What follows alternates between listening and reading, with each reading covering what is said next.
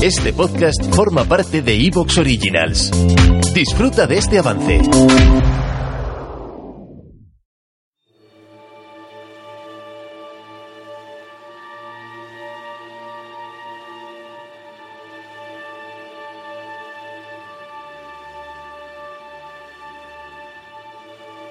Roma había sido humillada. Dos ejércitos consulares con los dos cónsules a la cabeza habían pasado bajo el yugo y habían aceptado una paz vergonzosa a ojos del pueblo romano. Esta situación parecía ser demasiado. ¿Cómo podría Roma sacudirse el recuerdo de las orcas caudinas y evitar perder todo lo conseguido hasta ahora? ¿Serán capaces los romanos de respetar la paz acordada? ¿O se sacarán de la toga alguna estrategia de rata peluda para librarse?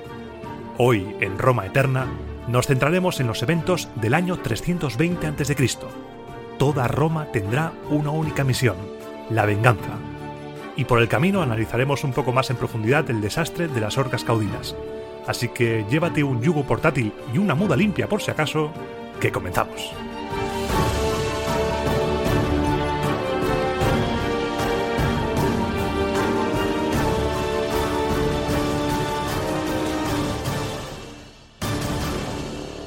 El programa anterior acabó en el punto más bajo de vergüenza y humillación que había sufrido Roma hasta ese momento. Si hubiera sido una derrota en batalla, pues aún, tristeza por los caídos y nos recuperamos, pero había sido el orgullo lo que se había herido. En este caso, lo que sentía la gente según las fuentes era vergüenza. Roma había sido humillada y esto no podía quedar así. Así que empezamos por donde lo habíamos dejado. Año 320, los cónsules nuevos fueron Quinto Publio Filón y Lucio Papidio Cursor, que ya ostentaba el cargo por segunda vez, y se cuenta que estos dos eran los generales más brillantes de la ciudad. Tomaron posesión de su cargo inmediatamente y se pusieron manos a la obra. Había mucho trabajo que hacer.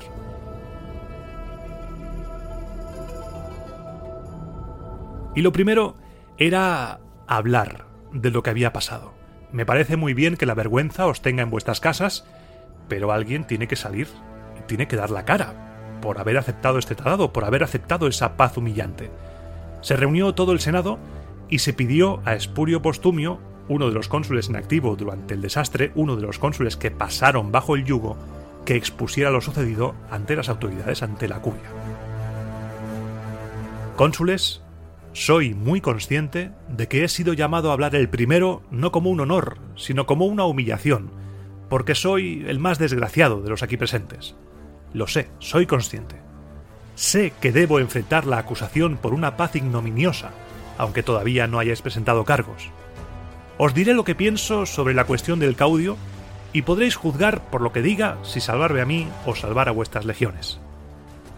No se llegó a ningún acuerdo con los samnitas, senadores. Fue una promesa solemne.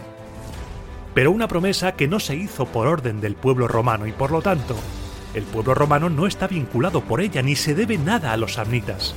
Pido que a los altos cargos que hicimos esta promesa se nos entregue a los samnitas mediante los feciales, desnudos y atados.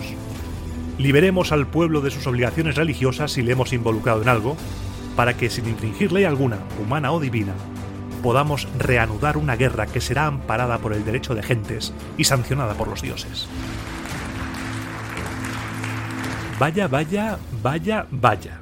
Ya estamos aquí otra vez los romanos buscando fórmulas para saltarse la paz y empezar de nuevo la guerra contra los samnitas. A pesar de la tristeza que sentían por lo que seguramente le iba a pasar a los cónsules, tras la ruptura de la paz, si entregas a alguien al enemigo, pues seguramente bien no lo va a pasar. Pero aún así, todos estuvieron a favor de la propuesta y empezaron a votar cuando de repente alguien pensó un poco, salieron los tribunos de la plebe Lucio Livio y Quinto Melio y dijeron que quizá no fuera todo tan sencillo, quizá no sería tan buena idea hacer eso.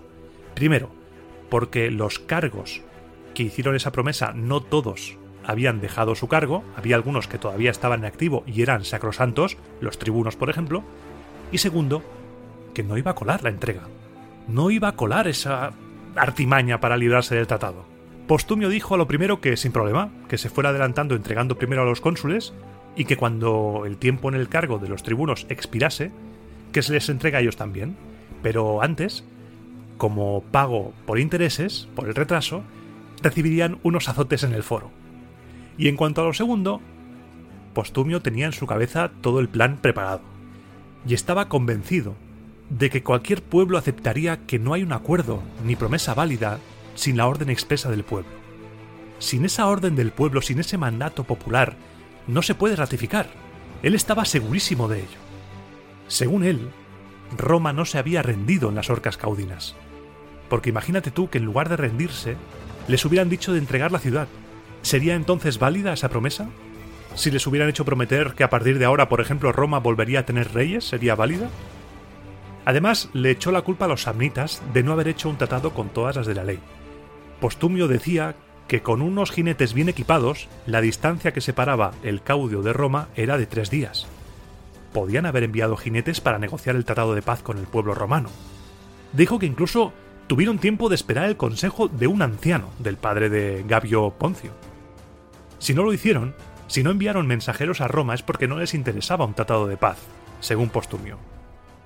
Y además dijo, ¿qué tenéis vosotros que ver con todo esto, senadores? ¿Qué tiene que ver el pueblo en este asunto? ¿Quién os puede pedir cuentas? ¿Quién puede decir que le habéis engañado? ¿El enemigo? Vosotros no habéis prometido nada al enemigo. ¿Algún conciudadano? No. Vosotros no enviasteis a ningún embajador ni ninguna delegación para que hiciera promesas en vuestro nombre. Vosotros no estáis comprometidos por nosotros, porque no habéis dado ninguna orden. No sois responsables ante los samnitas, nada habéis tratado con ellos. Nosotros somos los responsables, nosotros estamos comprometidos como deudores y muy capaces de pagar la deuda en lo que a nosotros respecta, y estamos dispuestos a entregar nuestras personas y nuestras vidas. Que sobre éstas dejen caer su venganza, que sobre éstas descarguen su ira y sus espadas. Todos compraron el discurso de Postumio e incluso los cargos que estaban en activo renunciaron de inmediato y se pusieron a disposición del Senado.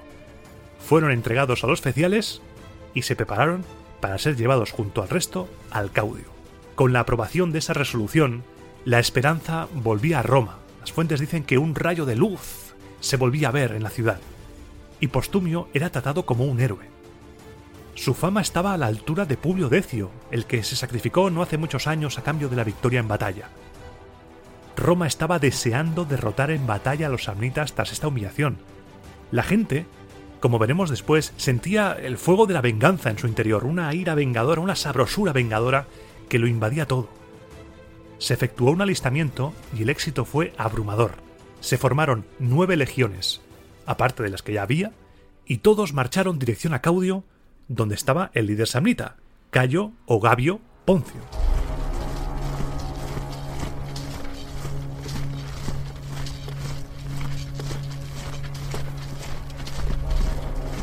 Los feciales y los prisioneros, entre comillas esto de prisioneros, se adelantaron y al llegar a las puertas de la ciudad fueron desnudados cónsules, legados, cuestores y tribunos militares y sus manos fueron atadas a la espalda.